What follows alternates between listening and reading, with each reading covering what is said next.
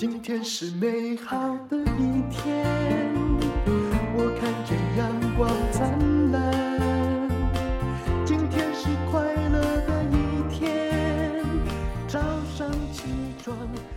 欢迎收听人生实用商学院。我们今天访问到的是 PressPlay，这是台湾第一大知识平台，共同创办人暨知识内容的执行长林鼎君。Hello，你好，丹如姐，你好。嗯。好，今天到底要来讲什么？就来发表一下哈，变成台湾第一大平台的感言吧。二零二二年的营业额到底是多少？可以讲吧？哈，因为你们的都是公开数据啊。对，嗯，呃，二零二二年我们全站的呃交易金额到了十二亿台币。哇哦，嗯，对。所以那个那二零二一是多少？二零二一，我喜欢做那个比较，就 Y O Y 的。对啊，不然如果你呃本来是十五万，后变十二万，那就是变少了。二零二一的话，大概是八亿台币。那二零二零呢？二零二零的话，大概是六呃，大概是五到六亿。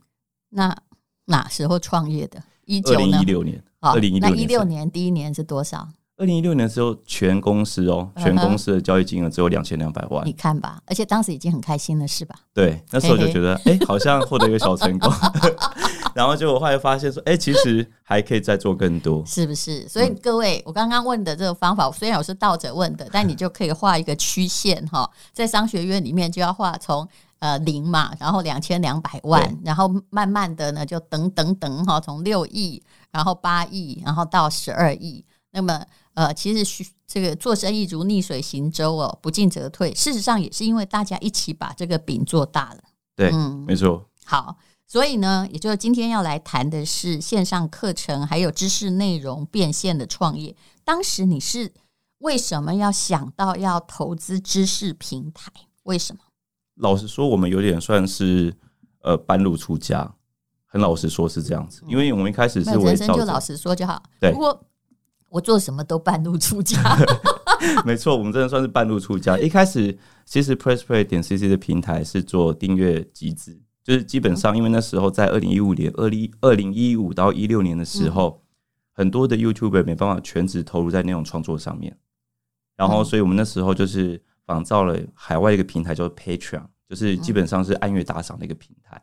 本来只想做打赏，对，一开始是为了要帮助创作者可以全职投入在内容创业上，嗯，然后，所以我们那时候也线下做一个创作者的经济服务，嗯，对。然后那也是透过这个服务，然后也认识很多很好的创作者，例如说阿迪，嗯，啾啾鞋，然后或者是老王。哦，我有印象，阿迪开始开课程，其实就是你们也是你们帮忙开的，是吗？对，呃，应该是一开始来说，一开始是免费的嘛，对对？呃，他一开始是免费，然后他，但是他一开始之前在全职投入内容创作之前。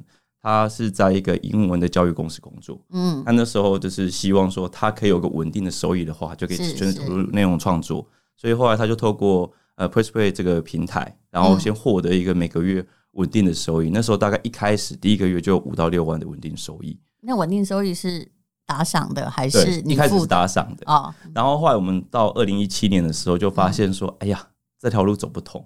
对，因为其实。打赏的话，那个打赏其实是模仿大陆的，对不对？没错，直播主，嗯，没错，因为你最终你最终会从感性回归到理智，就是你们会呃，就是很多观众会觉得说，赞助三个月之后就觉得其实够了，我已经给他很足够的支持了，对，所以其实基本上每三个月就会有个 drop，就是这个金额就一直不断下跌。我对那个形容就叫做老公哦，他。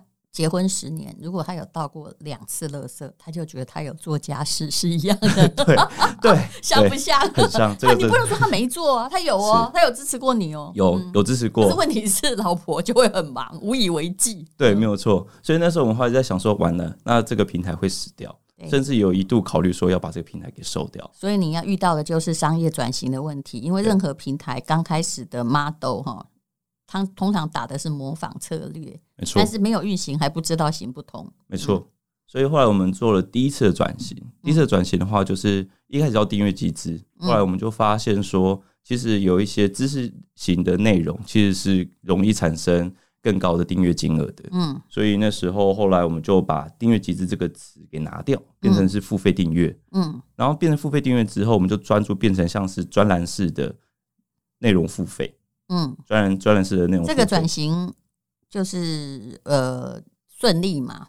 算蛮顺利的耶，因为其实，在第一年，比如英语，大家会觉得就是说没关系，我就付一些钱，对，而且我随时可能就算后面呃荒废了，你可以随时中断，对，可以随时终止。然后，所以其实呃这样的服务在蛮。很快速，因为当摸到一个对的市场需求之后，我们在二零一七年就有个爆发式的成长。嗯、我们刚刚不是讲说，就是二零一六年大概是做两千两百万嘛？对。我们在二零一七年的时候，呃，全年的营收就已经到达一点二亿台币。那这时候算转亏为盈，或者是填补损失了吗？因为之前两千两百万根本就是在烧钱，对吧？对，没错，嗯、那个时候已经开始有呈现那种单月获利的状态。嗯，对，但是还不足以去弥补，就是一些投资的损失。嗯，举例来说，那时候因为我们这就是只要是平台，你就要等于烧钱，这两个字要看得很清楚。没错，因为毕竟要做平台的话，就是追求一个网络效应，嗯，你必须要有够多的内容，还有够多的流量，嗯，然后产生正向循环之后，才可以产生网络效益。嗯，这就是为什么各位我们在 PPA 也有课程，而我们刚开始呢，事实上我们呃公司的。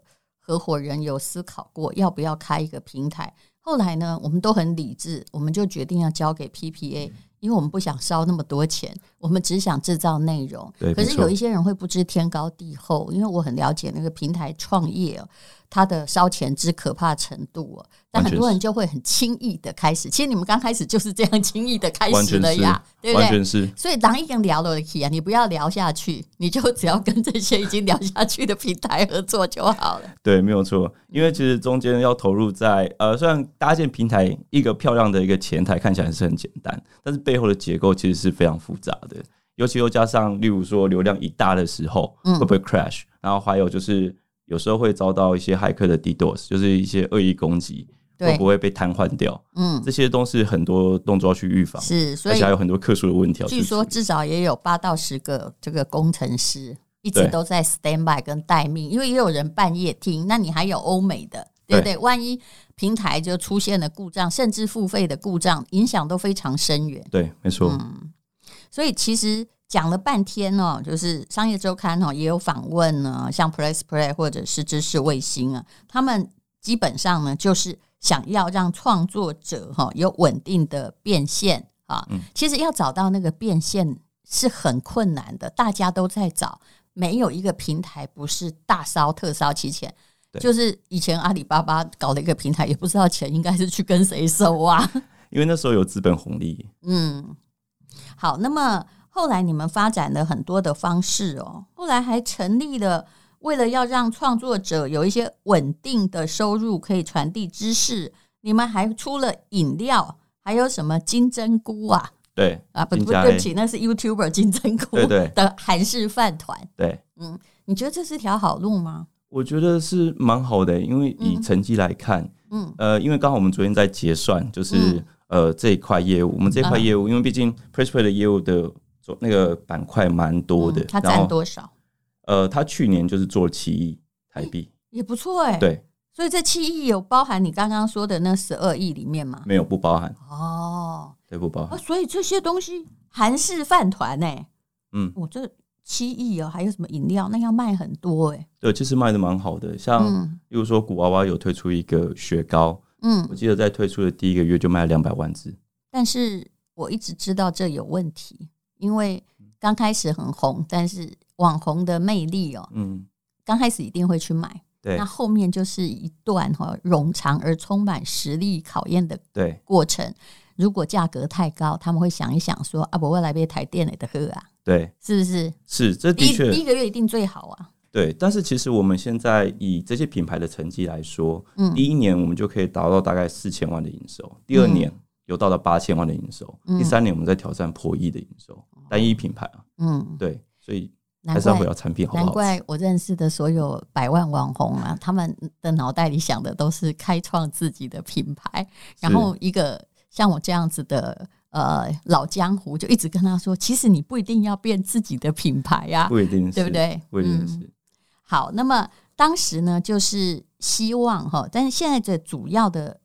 还是知识内容嘛，就是课程的贩售，对不对？呃，其实现在目前的两个收益来讲，我觉得都是两个成长动能。像我们公司现在，我跟我合伙人算是双子型长制。我主要是负责知识内容，嗯、然后那我另外一个合伙人也是执行长，但他负责就是创作者经济跟创作者品牌啊、嗯，品牌还有商品的销售。对，但商品的销售本身哦，因为它的供应链，你恐怕也还是要跟别的公司做合作，没错。所以那些营业额啊，能够真正到你口袋里的部分是挺少的哟。嗯嗯。呃，对，但我们现在目前控制的还可以，还可以，还可以，就是应该今年会有呃一些不错的财务上。那你们将来就是想要上市喽？嗯、呃，对，是朝着这个目标前进。对，比如说你的计划是？我们预计在今年九月送检，嗯，那应该会在二零二四年上柜。嗯，哦，二零二四年上柜，九月送检。嗯，那上市一向是你的目标跟理想吗？其实不是哎、欸，也是很坦白的说，嗯，因为我们在二零二一年的时候，其实我们已经到达就是稳定的赚钱的状态，所以那时候有一度在思考说，是不是要让 PressPlay 持续保持在现在这个状态，就是一个私有化的状态。是，但是后来就是因为看到了更多更大的目标、更大的挑战，然后所以就希望说可以，呃，上市的话，当然第一个是希望说可以获得更多的资本的帮助，是，然后第二个的话是可以帮助我们。把人才给留下来，跟招揽更多的厉害的人才进来，帮助公司变得更好。嗯，然后第三个的话，就是让公司的整个体制可以变得更加健全。毕竟要走一些内稽内控的流程啊，嗯，然后更加接受国家监督是上市的，嗯，必要性。对，没办法啊，对啊，这是一定要的。这样，这也是因为这样子才会让整个公司的体制变得更加健康。嗯，好，这也是一个。当你变成了台湾第一大的知识付费品牌，这是必经之路。不过说真的，刚开始能够做成功并不容易，因为大家太习惯免费的课程跟讯息，包括你现在听到的人生实用商学院，它也是一个。其实我每天也。大部分希望教一点点知识的内容，而它是免费的，所以做课程一定要有像我们现在在做的更不一样的东西或更系统化的东西，否则很难收到消费者的钱。我常开玩笑说，我们已经有超过五亿人，如果每个人听那一集给我一块钱的话，我已经赚五亿了。嗯，但到目前我还是一个免费频道，但是我在这里还要讲一下商业主张，就是。事实上，你看到的免费哈，你不要排斥商业，一定有人付钱。就好像哎，我们也会收广告啊，对不对？也会做平台贩售，不然你以为啊，这个大家都是史怀哲在非洲行医嘛？就是抱着一股热爱，哎，背后有很多人啊，你的组织需要喂养啊。嗯，对，呃，我觉得内容付费这件事情的话，的确是，嗯、呃，它是有挑战性的，但其实我觉得它也是因为。免费内容的崛起，嗯，才会开始产生付费课程。对，它是免费内容的下一段。那你觉得为什么哈？其实现在知识很奇特，就是说，比如 Podcast，我也在教东西，它是免费的。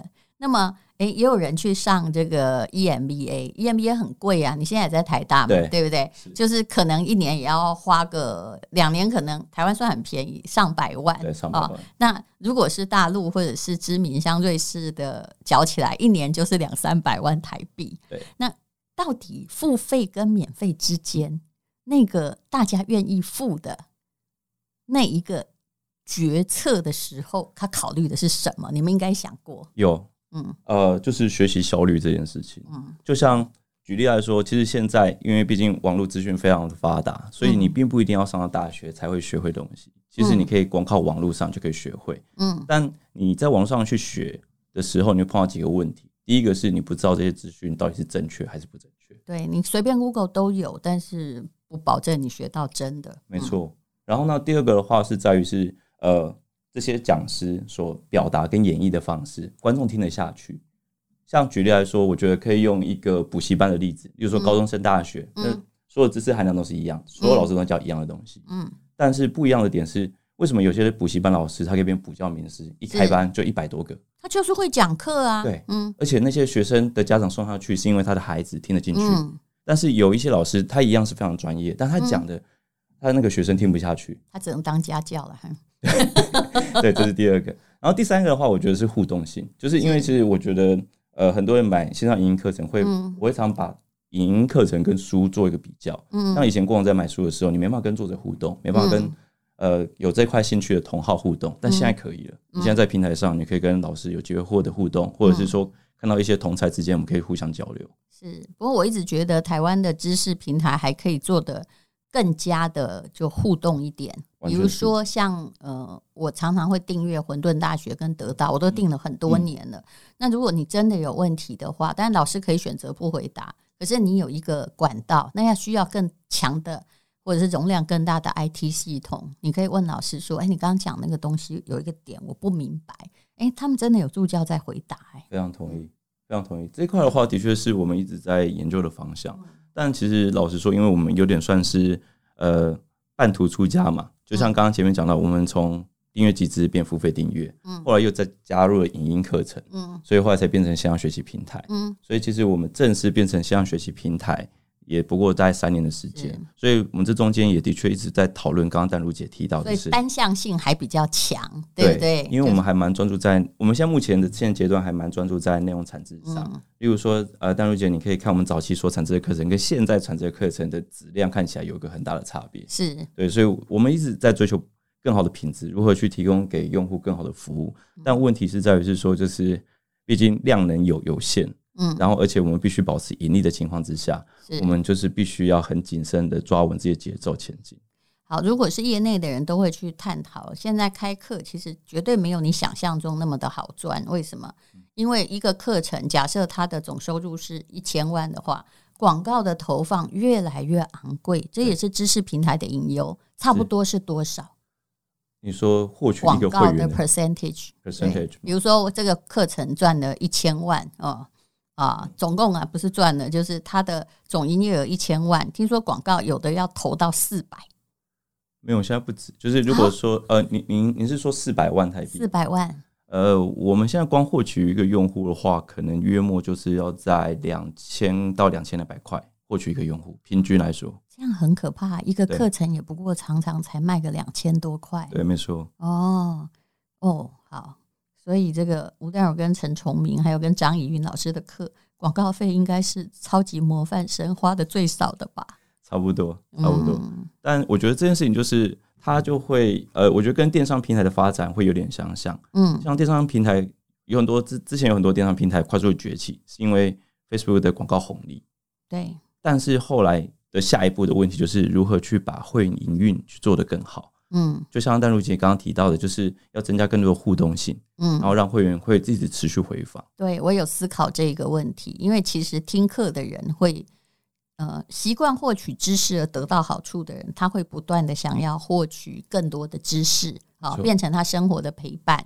可是有些时候，你还是要有一点哦。像我这种人是不太跟老师互动，我就是听，然后我自己判断。可是很多人的确需要更多的互动或者是教导。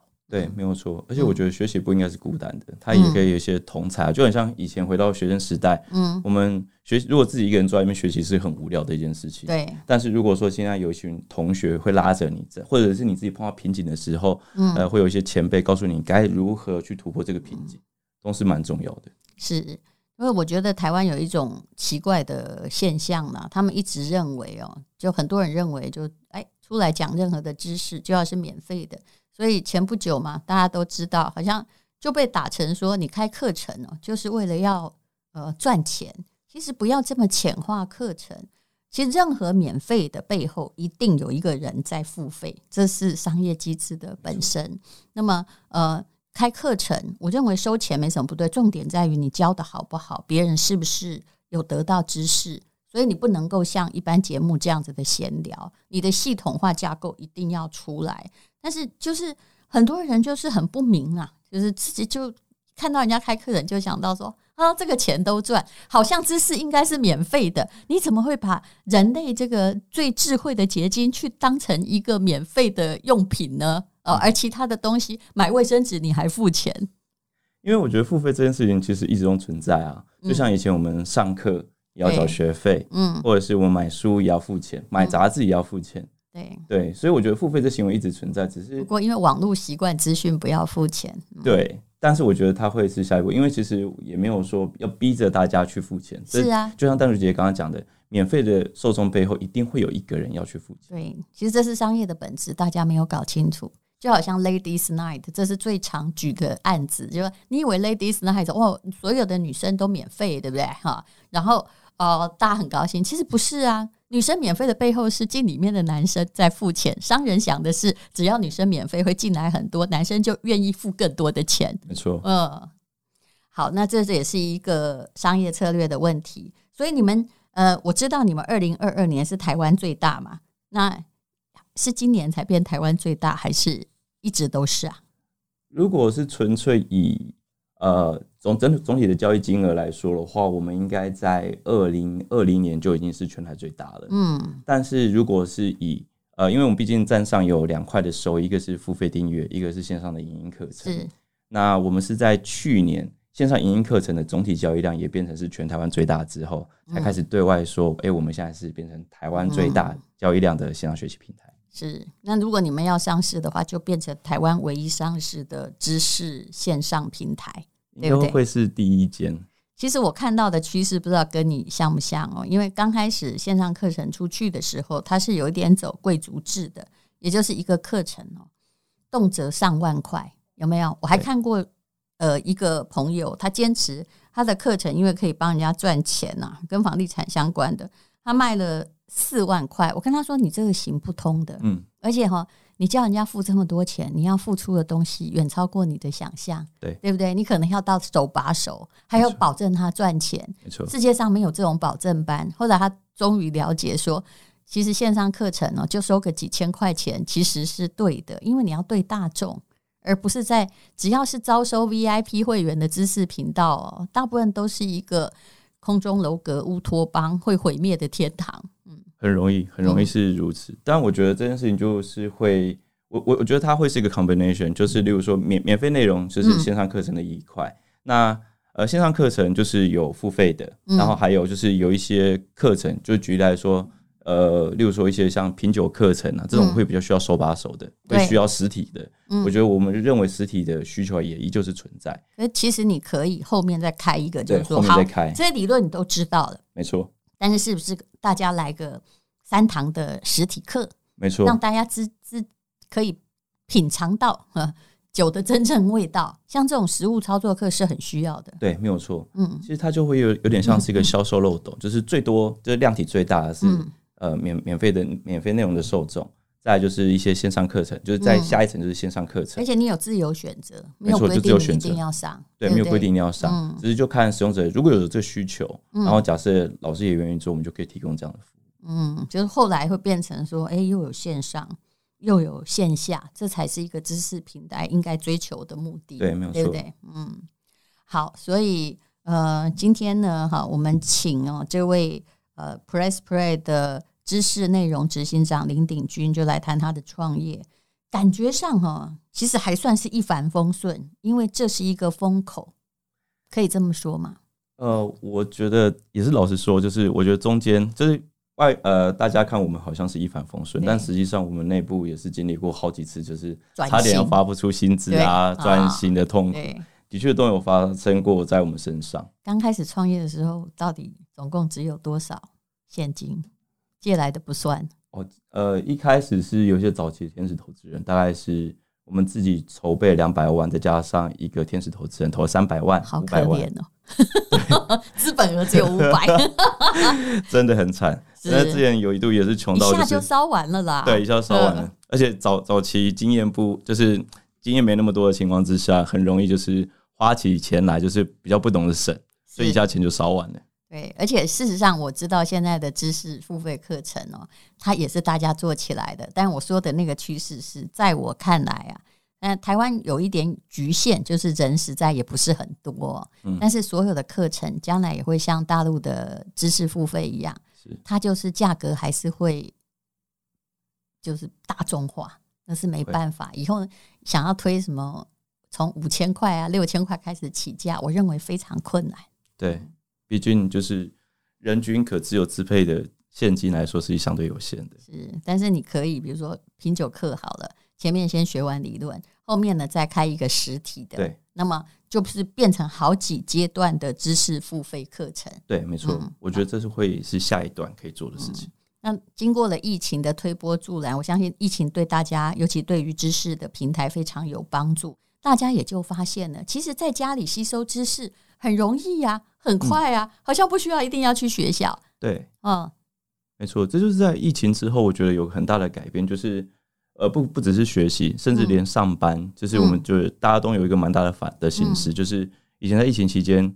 我们被关在家里面，还是照样可以工作，嗯，是照样可以上课，嗯，对。虽然现在疫情就解封了，可能大家要回到办公室上班，嗯、但是其实我们现在也是自己有保持一个弹性，嗯，让伙伴就是让员工伙伴可以自己选择要在家里工作，或者在办公室上班。我们公司已经这样了，嗯，这两年我没有走进我们办公室一步，对。然后呃，大家自己运行。那新来的员工，我甚至就跟他说：“你不用进去。”当然也不是随便在路上就招来新来的员工，当然不是。个人的工作 credit 其实很重要，重要，没错。而且你越不在乎越可怕。老实讲，为什么叫你不用来呢？因为这样你没有办法说，万一半夜出现一个急事，你不能说哦，现在不是我的上班时间，因为你本来就没上班，这是老板的诡计，对不对？呃，也不完全是，但是有时候真的的确会发生这样状况。尤其你做线上，请问是有真的上下班时间吗？通常消费者哈会出问题的时间，就是在你没上班的时间啊。对，嗯，其实我们也是因为这样，所以我们上班时间也会比较晚一点。就的的确有很多的特殊状况，或者是半夜，嗯，不知道为什么就是特别容易出入一些状况。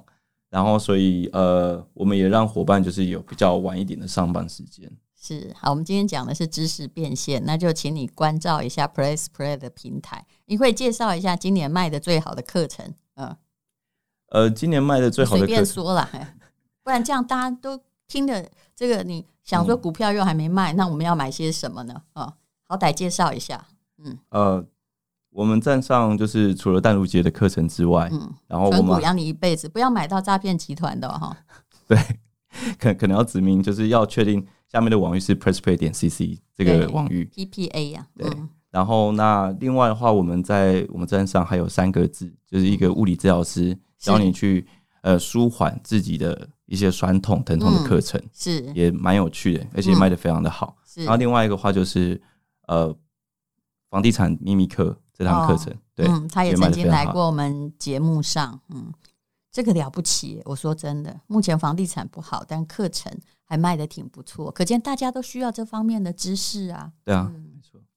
其实我在观察的是说，哈，会让你交钱。就是会让你感觉到会赚到比较多钱，有那个想象力的课程呢，在台湾还是卖的比较好。比如说房子，可能一间就上千万，那你花个两千多块买课程，大家都会觉得何乐而不为？这还是一个价价格比较的 CP 值的问题。对，就是我觉得，其实我自己也会说这种叫随随哎随学即用的课程，嗯，就是你先学，立刻可以用得到。那、嗯、我们站上有一些课程也蛮有趣的，像是一个就是水电爸爸。一个 YouTube 开的课程，他就教你一些基础的水电知识。因为他这呃卖这堂课的一个缺点，就是因为现在毕竟一些就是自己在外面租屋住，然后你每次请水电师傅出动，动辄就是上千块钱。是怎么样修马桶啊？保险丝啊？对，就有多少人订？呃，他们那堂课的话，我记得有大概两千多个人购买课程。哦，那也不错了哈。但是通常呢，因为它可以无限回放嘛，万一马桶真的坏了，你就再把它拿起来。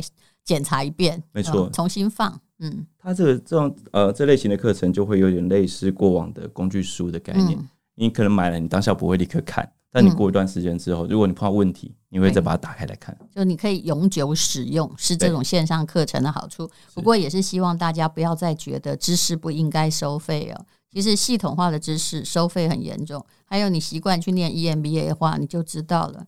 啊、呃，台湾的钱算收的最少的，我都不敢告诉大家说，我后来要去念那个那个瑞士中欧的 DBA，那个学费是多少钱？肯定一间套房在台北市。哇！那为什么人要这样付费呢？对，对不对？其实哈，就是呃。衣食足就知荣辱嘛，你一定是在马斯洛理论里面，你一定要不断提升自我。那你钱，老实说，你总不能都拿来买食物嘛，那是基本要求。可是人类的社会如果慢慢的往上走的话，你一定会花钱去买那些其实是没有看见实体的东西。是没错，所以基本上你们应该会呃在不断的变革中进行的很顺利。嗯哦，好，那呃，既然那个老板并没有什么要宣传，那我们就说了一下哈，那个呃，吴淡如跟蔡淇华，其实这堂课我像班主任一样而已啦。他是我认识过非常会教作文的老师。然后呢，啊、呃，因为我的粉丝团被屏蔽了，奇怪，他们不找诈骗集团，就是来搞我。然后 那个还有。诈骗集团哦，真的把我们那个存股课哈，嗯，的诈骗，这是历史上看来一定创纪录。对，我们来申请金氏纪录好不好？就 被盗用最多。对，后来去粉丝哎，Facebook 啊，呃，我有一个朋友，不能说这个哪来的权利，他帮我杀掉九百个哎，然后每一个九百个账号，每一个都在缅甸和 KK 园区，所以你被骗，台湾根本没有任何的可能性可以管辖。那不要这个加 line，因为呃，目前 PPA 的老师不会跟你加 line，不会。好了，那无论无论还有个题目叫做好文案哈，就是印钞机，就请你去学一学这种很实用的写作文的基本知识哦。其实我们教的东西就是方法论，然后系统的，不是在跟你闲聊，你看了一定会有收获，绝对会有收获。嗯。好，那就谢谢大家喽，哈，也祝福这个 PPA 哦，就继续往上市之路前进。虽然我知道上市之后，你有一阵的开心之后，通常就跟在纳斯达克敲钟的一样，后来就开始后悔了。相信吗？如果到时候这样状况发生的话。看可不可以再上吴丹如，呃，再再来丹如姐的节目，对对对，来分享一下 我们心路历程。上市真是一条不归路，而且台湾的股市很难下市。不会，我们会努力撑下去的。好，谢谢林鼎君，谢谢，谢谢丹如姐。因为今天又可以，今天又可以。